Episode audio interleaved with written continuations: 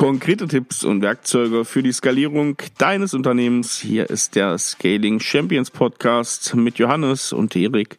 Heute das Thema skalierendes Managementsystem, Managerin für Sales Marketing. Hallo Johannes, grüß dich, wie geht's dir? Hallo Erik, jetzt geht's hier weiter mit unserer schönen Serie. Wir haben ja schon über einige Rollen im Unternehmer, Unternehmenssystem äh, gesprochen und heute kommt aus meiner Sicht eine ganz entscheidende, die einfach für den Motor Wachstumsmotor, Skalierungsmotor des ganzen Unternehmens steht. Von daher bin ich super gespannt, was jetzt hier, was wir jetzt zusammen machen und äh, würde vorschlagen, wir starten hier direkt mal rein, ohne viel Vorspiel. Äh, gute Idee, Johannes. Ähm, die Serie findet auch thematisch dann heute so ein bisschen ihren Abschluss. Wir werden dann nochmal so eine Folge, wo wir das Ganze zusammenfassen, wo wir nochmal insgesamt über die skalierende Management-System gehen, die einzelnen Punkte und die einzelnen Rollen dann nochmal aufgreifen und nochmal insgesamt ein paar wichtige Parameter sagen. Das wird allerdings nach dieser Folge wird es doch zwei Folgen geben, die nicht zum Thema sind und dann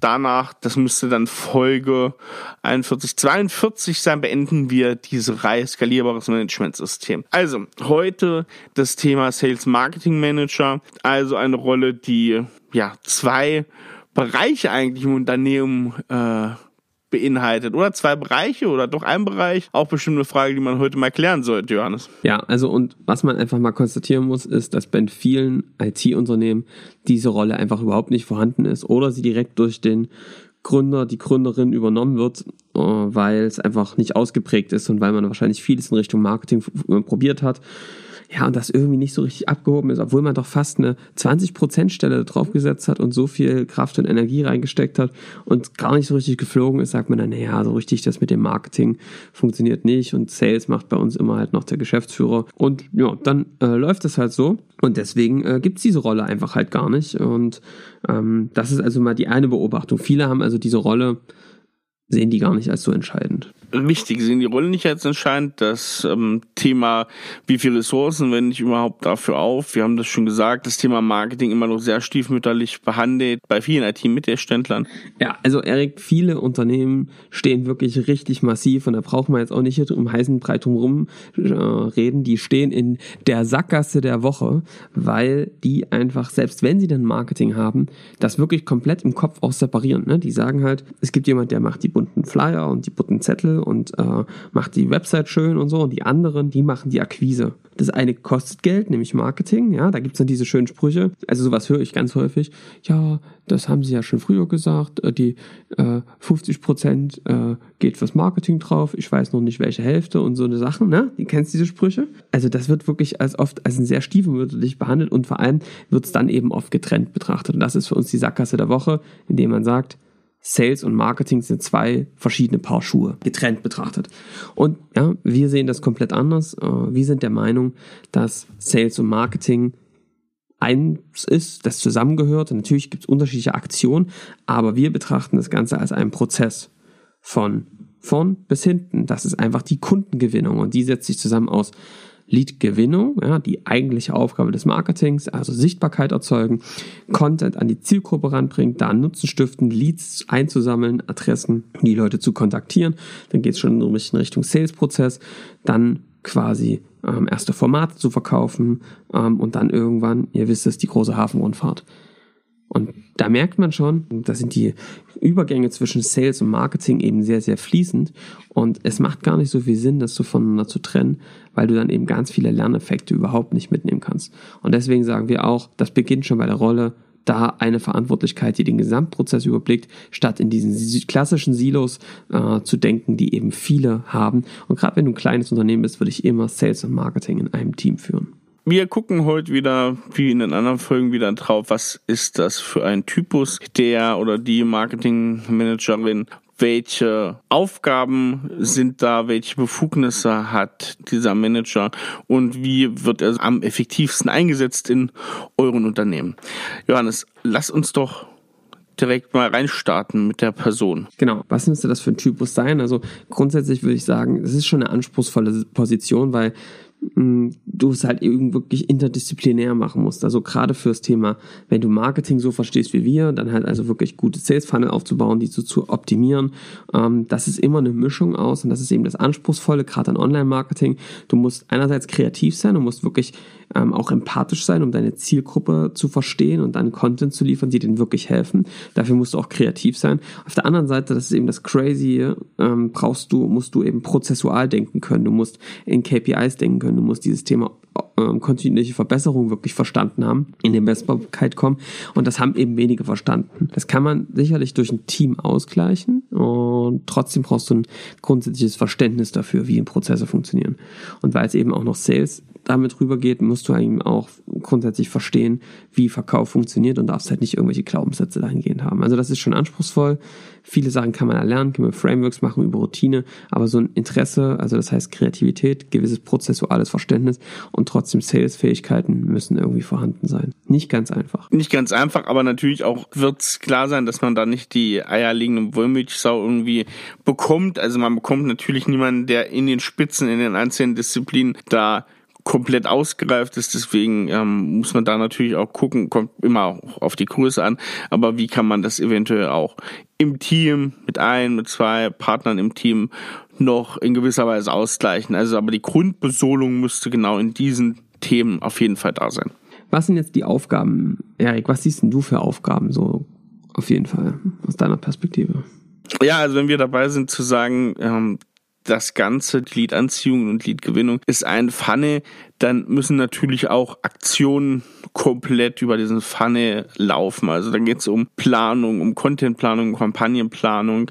Es geht um Auswertung von Lead-Kanälen, also erstmal, wo fangen die Übersicht zu haben, wo fangen Lead-Kanäle an, wo enden sie? Mit welchen Ziel, wie messe ich das Ganze, wie verbessere ich das Ganze. Also sehr viel im, im Tracking, im Management auch, in Aufgabenverteilung für die Erstellung von, von Funnel, von Tracking-Systemen, wo das gerade auch sehr im sehr in der, im Aufgabenbereich des Managers liegt, das Tracking oder das Tracking auch aufzubauen. Natürlich auch die Verbesserung der einzelnen Teilbereiche, also nicht nur über den Gesamtfunnel, sondern auch einzelne Teilbereiche müssen da immer angegangen werden, was als Vordergrund eigentlich hat, Engpassanalysen auch zu machen, also auf den einzelnen Teilbereich, also da auch sehr analytisch vorzugehen und immer sich äh, anzugucken, wo hakt es gerade im Prozess. Also das ist das Thema Cross-Hacking, ja. Also ein Messsystem aufzusetzen und kontinuierlich eine Routine zu haben, um den Gesamtprozess und die einzelnen Engpässe, die da drin auftauchen, mit dem Team auszugleichen. Das heißt, zu messen, wo hapert es gerade,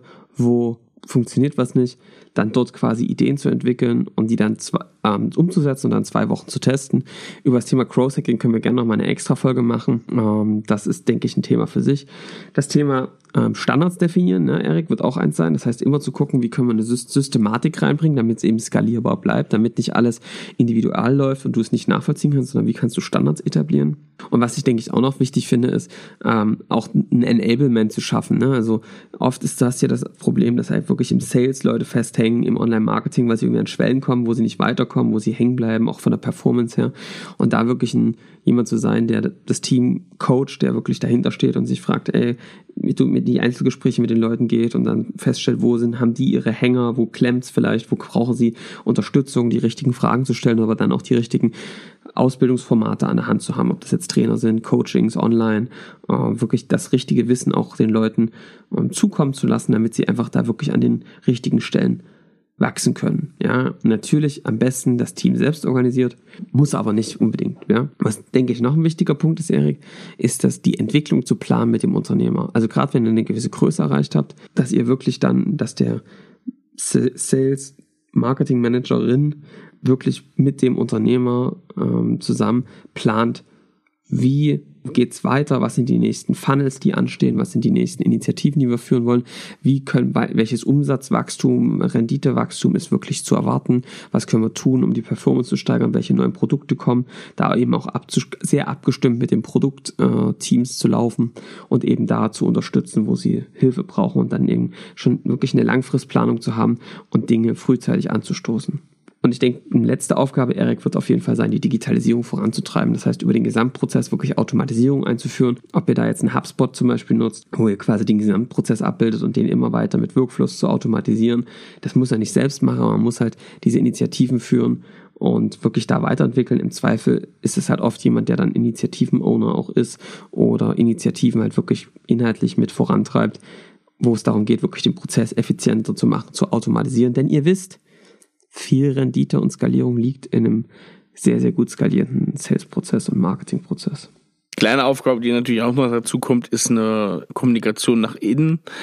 Also das ist ja immer wieder eine, so ein Scharnier und so eine Stelle, die sowohl natürlich im Business Development extrem wichtig ist, diese Stelle, um auch da zu unterstützen und da wirklich auch bei den Produktteams sehr hart den Kundenfokus reinzubringen. Aber es ist natürlich auch wichtig, die Leute, die am vorderst davon sind, die dann bei, wirklich bei der, ja, bei der, bei der Wertabbringung beim Kunden sind, den Rücksprache zu halten und aber auch Feedback zu geben, wie läuft vorne im Pfanne. Also das ist auch wichtig, dass diese Rolle sich aktiv drum kümmert, ins Unternehmen immer wieder reinzuspiegeln, wie läuft das insgesamt ab, Sales Marketing. Exakt. Was würdest du sagen? Wie muss die Akzeptanz und, und die Rolle im Unternehmen sein? wichtige Rolle ist für mich immer so ein bisschen, wenn ich das visuell sehe, die steht immer so an einer, an einer Stelle irgendwie da vorne an diesem, an diesem Tor oder an dieser, wir nehmen ja gerne dieses Bild vom Motor, an dieser Benzinleitung und ist so ein bisschen der Tankwart, ne? Also der ähm, sorgt dafür, dass Treibstoff die ganze Zeit drin ist in Form von, von neuen Kunden. Und da muss natürlich also ganz großes Vertrauen da sein, sowohl von den von anderen Mitarbeitern, von dem Team insgesamt, aber auch vom Unternehmer, weil am Ende ist das der Experte, der die Sachen natürlich zwar eine Abstimmung plant, aber der auch den Hut auf hat, was Kreativprozess angeht, was ähm, die Verbesserung angeht von, von Sachen, der ja mit einer Kampagne, die gut oder schlecht läuft, dann irgendwie auch dafür die Verantwortung übernehmen muss. Also es ist auch eine Rolle, die durchaus mal gefordert wird. Also es ist eine Rolle, die, die einfach viel Verantwortung hat, von der einfach viele nachgelagerte Prozesse im Unternehmen auch sehr abhängig sind. Deswegen ist es auch durchaus eine Rolle, die im besten Sinne Feuer bekommen kann. Das muss man auch sagen. Ja, also du musst mit Druck auf jeden Fall umgehen können. Definitiv. Ich würde wirklich sagen, diese Rolle braucht wirklich viel äh, Befugnis, weil sie eben wirklich massiv über den Unternehmenserfolg mitentscheidet. Und das heißt also quasi äh, einerseits Befugnis, aber andererseits auch Verantwortung. Das heißt, eine Verantwortung dafür zu sagen, ähm, ich mache keine Alleingänge, ich mache jetzt verkaufe nicht irgendwas, was Produkt zum Beispiel nicht leisten kann. Aber auf der anderen Seite eben auch die Freiheit, sich auszutoben und Dinge schnell umzustoßen und auszuprobieren, ohne mit allen immer wieder Absprachen halten zu müssen, weil du sonst eben brutal langsam wirst. Das heißt, schon große Akzeptanz und auch Bevollmächtigung, einfach wirklich vorwärts zu gehen. So, Erik, welche Routinen brauchst du aus unserer Sicht? Also, über das Thema Cross-Hacking haben wir schon mal gesprochen.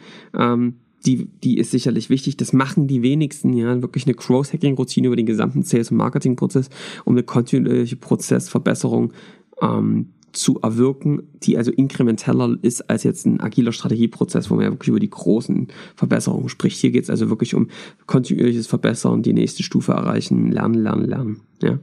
Genau. Was eben noch wichtig ist, ist das Arbeiten am System. Das ist also vor allem über den agilen Strategieprozess, dass du dir eben wirklich Initiativen anguckst, was können wir grundsätzlich verbessern. Müssen wir neu aufstellen, brauchen, müssen wir ein System einführen, müssen wir eine andere Qualifizierung einführen, müssen wir vielleicht eine andere Art und Weise des Umgangs miteinander einführen. Das ist sicherlich noch wichtig. Äh, und auf der anderen Seite, glaube ich, brauchst du dann ähm, Vertrieb und Marketing-Updates, wo du wirklich auf die Zahlen guckst, auf einzelne Deals drauf guckst und dich eben fragst, was können wir verbessern, was, wie können wir das Markt-Sales-Team weiter supporten, dass sie ihre Zahlen äh, erfüllen, wie können wir Marketing besser erfüllen, dass sie oder helfen, dass sie ihre Zahlen ähm, hinbekommen. Das gibt es in der Regel dann auch nochmal einzelne Regeltermine für die Teams. Das hat sich bewährt. Ne?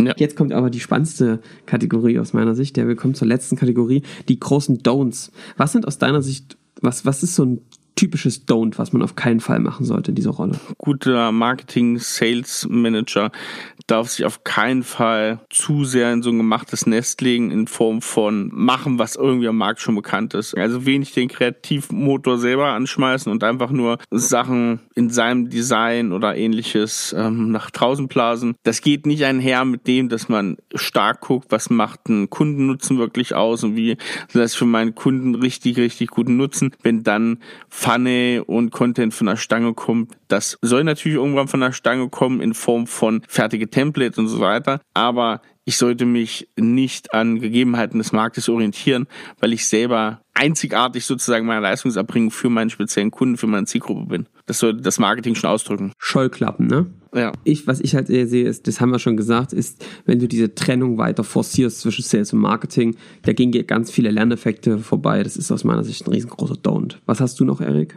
Also das haben wir ja jetzt mehrfach gesagt, Messen ist wichtig, wirklich nur aufs Gefühl verlassen und denken, hm, ja, so Pi mal Daumen, das, das kommt schon ganz gut hin oder ich habe das Gefühl, diese Aktion lief toll. Also Zahlen lügen nicht, also doch können sie auch, aber im Großen und Ganzen, wenn ich mich auf ein Messsystem geeinigt habe, dann sehe ich halt, was lief scheiße und was lief gut, muss man ganz hart zu sagen. Und ich muss mich darauf verlassen, ich kann nicht irgendwelche Annahmen treffen, auch in der Kommunikation nach innen, die ich erwähnt habe. Da zählen nur harte Zahlen. Also man ist ja auf dem Marketing gerade mal ein bisschen äh, schwammig und, und sonst was. Nein, da geht es um harte Fakten, um harte Zahlen und die muss ich auch zum Ausdruck bringen. Hey, und das hört ihr gerade jemand von jemandem, der Marketing macht. Ist das nicht beeindruckend? Also jetzt mal äh, Spaß beiseite dass es wirklich daran erkennt ihr, ob ihr einen guten Marketing-Sales-Verantwortlichen äh, habt, ob der wirklich alle Zahlen brutal auf den Tisch legt, jede Stufe in seinem Marketing-Sales-Prozess wirklich kennt, wie viele Leads stehen an welcher Stelle und sich die brutalen harten Fakten in Richtung Conversion, Schlagzahl angucken kann und sagt, hier, guck mal, so sieht so sind die Datenlagen und jetzt müssen wir hier besser werden. Und mh, mm, das eben nicht nur immer auf,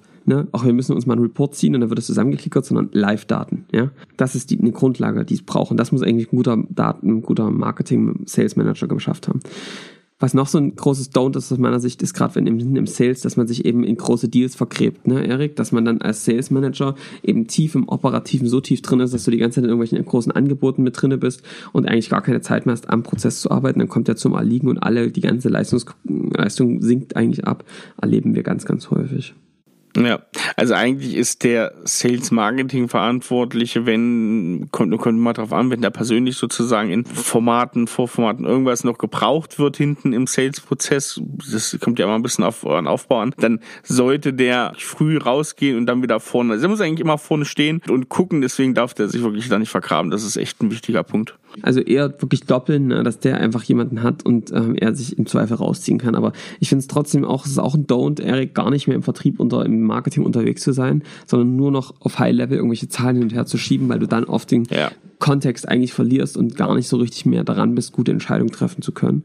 Ähm, ich meine, letzte also ich habe noch zwei Punkte. Mein einer ist ähm, der beste Verkäufer bleiben. Ja, also wenn das sozusagen dein dein Glaubenssatz ist, dass du der beste Verkäufer sein musst, um gut den Sales und Marketing zu leiten, dann ist das dein Problem vor allem, ja. Und wenn das deine Mitarbeiter denken, dann musst du mit deinen Mitarbeitern reden, weil nicht der beste Verkäufer ist der beste Leiter. Das ist einfach nochmal ganz klar.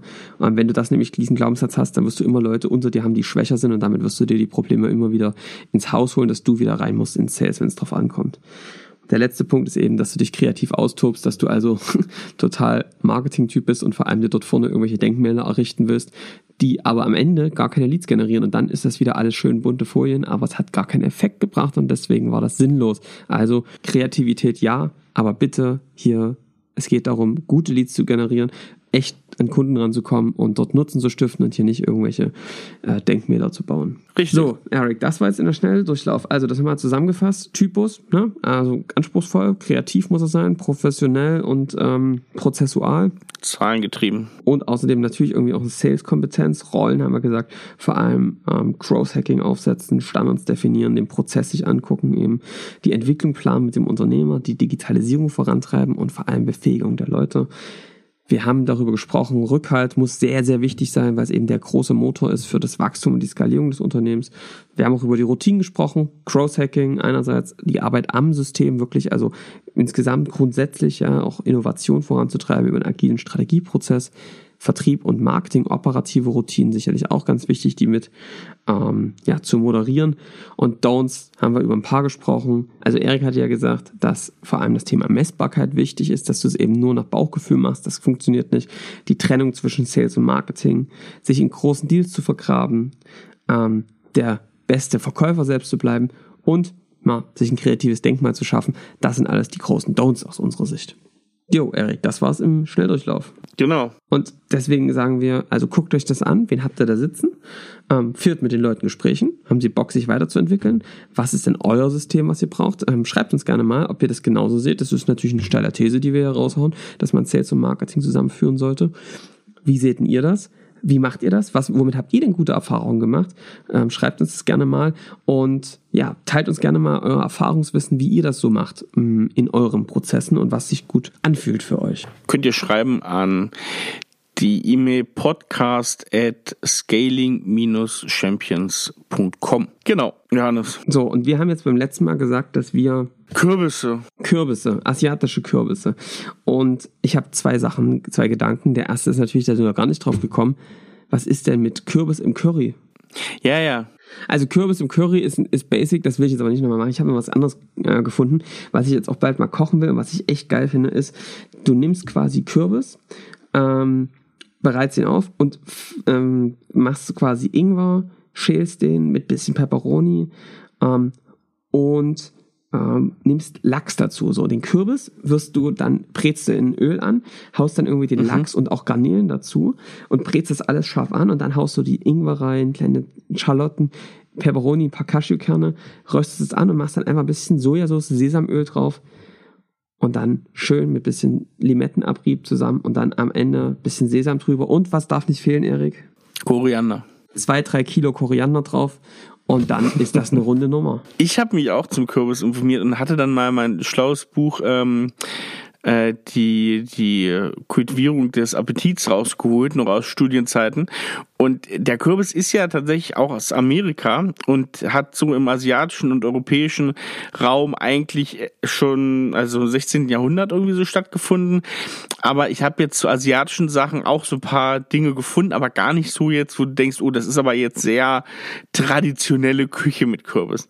Und habe dann was anderes gemacht und habe mal in meinen Kochkunstführer von Escoffier geguckt. Das war so der größte Koch ähm, Ende des 19. Jahrhunderts und da gab es ein interessantes Rezept, das sind immer nur so drei, vier Zeilen, da steht auch gar keine Mengenangaben, das hat er wirklich für andere Profiköche geschrieben, dieses Werk damals. So wie dich. Und der hat ein Rezept Genau. Und er hat ein Rezept äh, zu Kürbis drin und das fand ich ganz gut. Da schreibt er dann, man nimmt ähm, Kürbis, brät ihn in Butter an. Er schreibt auch nicht, was für Kürbis, äh, das ist auch das Problem. Dann nimmt man Pilaf oder Pilarreis. Da muss man wieder gucken, was meint er denn Pilarreis? Das hat er in seinem Kochbuch auch geschrieben.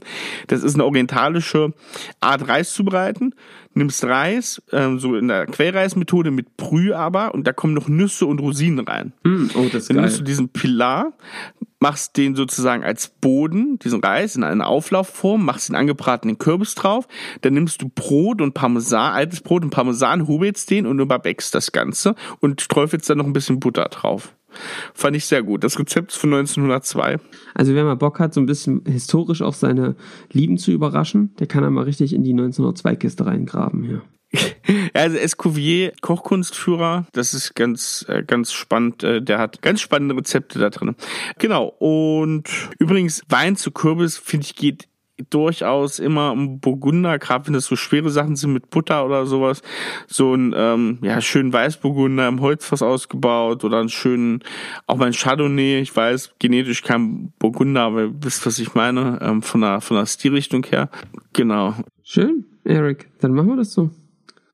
Dann machen wir das so. Nächste Woche kommt Folge 40. Worum geht's da? Wissen wir das schon? Wir haben schon eine Idee, ne? Wir haben wieder unseren Gast aus Folge 30, 31 da, Ah. den lieben Flo, Flo Kempkes. Und der wird diesmal, werden wir nochmal ein Thema aufgreifen, das hatten wir schon angekündigt. Wir werden mit ihm nochmal darüber reden, was macht eigentlich so eine stabile Beziehung aus und was ist eigentlich so dieser Typus des Unternehmers? Warum gibt es da Konflikte und wie lassen sich die lösen im privaten Bereich manchmal? Ob das jetzt freundschaftliche oder Liebesbeziehungen sind, Es wird sehr persönlich, kann ich sagen. wird mal wieder wieder was außerhalb des normalen Spielfelds, aber die Hörerzahlen zu den letzten Auftritten mit Flo haben gezeigt, das scheint euch auch äh, zu interessieren. Deswegen macht man das jetzt nochmal in Folge 40. Ja, also wir werden sehr viel persönliches preisgeben. Wir haben die Folge schon voraufgenommen. Äh, von daher kann ich euch sagen, das wird sich lohnen. Und der Flo hat ja sein Buch rausgebracht und ich muss sagen, ich habe es ja schon fast gedacht. Und ich durfte das ja schon relativ früh lesen. Ähm, es schlägt ein ohne Ende. Es wird viel, viel gelesen. Ähm, tut euch selbst einen Gefallen, nicht uns, nicht dem Flo. Tut euch selbst einen Gefallen, bestellt dieses Buch. Unter Florian Kempkes werdet ihr das finden. Und ja, ab die Post. Genau, dann hören wir uns nächste Woche. Wir freuen uns, wenn ihr uns ein Abo da lasst. Wenn ihr uns schreibt, wie gesagt, unter podcast at scaling-champions.com oder wenn ihr uns eine Bewertung da lasst und uns teilt in den verschiedenen oder auf den verschiedenen Plattformen. Wir hören uns dann in der nächsten Woche wieder. Bis dahin, macht's gut. Ciao. Ciao.